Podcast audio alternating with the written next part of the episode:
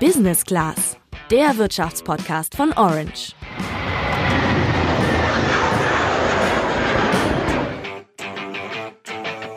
Ähm, Olga, du bist ja im Sommer quer durch die Weltgeschichte geflogen. Bei all den ganzen Flügen, die du da gemacht hast, hat sich da eigentlich sowas wie so eine Lieblings-Airline rauskristallisiert? also ich bin wirklich mit total verschiedenen Airlines geflogen, aber normalerweise fliege ich auch echt oft mit Ryanair. Wenn ich zum Beispiel eine Freundin von mir in der Nähe von Rom besuche, bietet sich das einfach auch total an, weil Ryanair eben einen Flughafen außerhalb von Rom anfliegt und genau da wohnt sie. Und normalerweise brauche ich auch nicht so viel Gepäck. Ja, und genau das ist ja das Geschäftsmodell der Billigflieger. Dadurch, dass sie Flughäfen, die etwas außerhalb liegen, anfliegen, sparen sie zum Beispiel Kosten ein. Deswegen konnten sie lange Zeit Flüge so billig anbieten und Serviceleistungen wie Gepäck beispielsweise muss man extra zahlen. Warum das Fliegen mit Billig-Airlines bald für dich trotzdem teurer werden könnte, erfährst du heute in unserem Podcast. Ich bin Olga. Und ich bin Julian.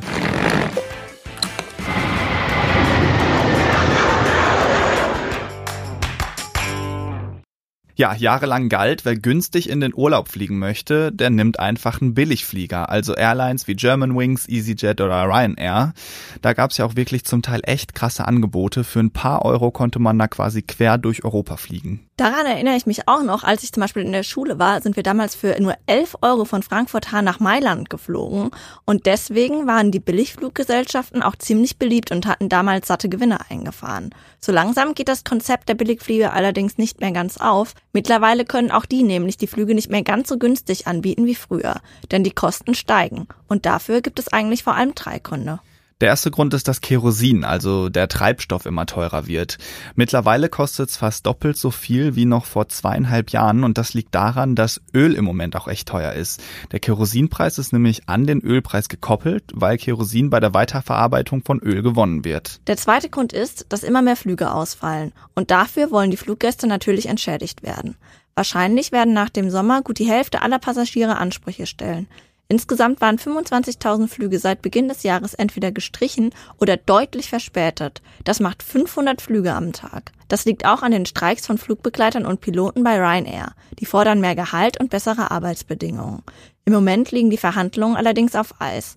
Eine Einigung gibt es noch nicht, aber weitere Streiks sind im Moment in Deutschland auch noch nicht angekündigt. Aber auch generell haben Ryanair und Co. im Moment Schwierigkeiten, Personal zu finden. Der dritte Grund für die steigenden Kosten der Billiganbieter ist, dass die Flughäfen die Gebühren für die Airlines erhöht haben.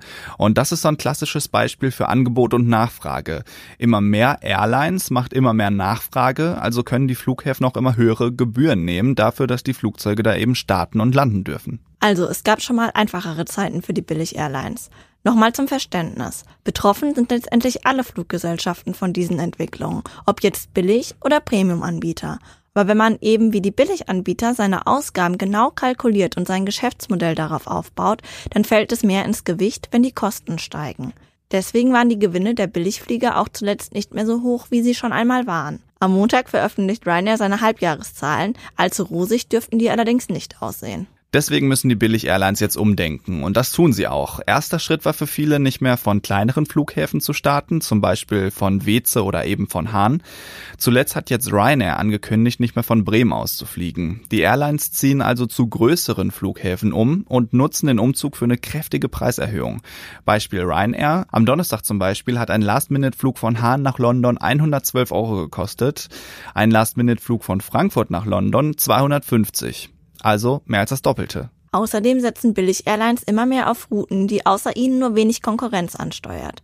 Dadurch können sie auch höhere Preise setzen. Ist ja klar, je weniger Wettbewerber es gibt, desto geringer die Wahrscheinlichkeit, dass jemand günstiger ist als ich. Also kann ich erstmal höhere Preise setzen. Und trotzdem gibt's ja immer wieder günstige Angebote der Billigflieger. Aber da muss man aufpassen. Oft ist es nämlich so, dass die Preise für ein Standardticket zwar gesenkt werden, aber dafür gibt's halt auch immer weniger Service und immer mehr kostenpflichtige Extras.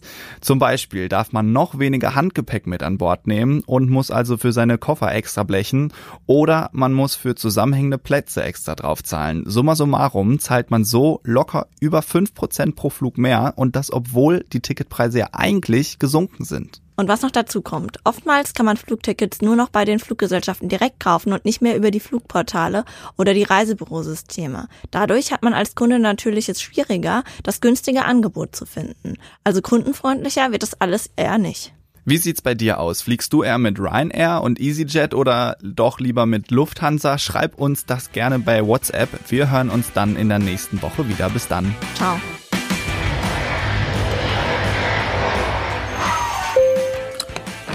Business Class, der Wirtschaftspodcast von Orange.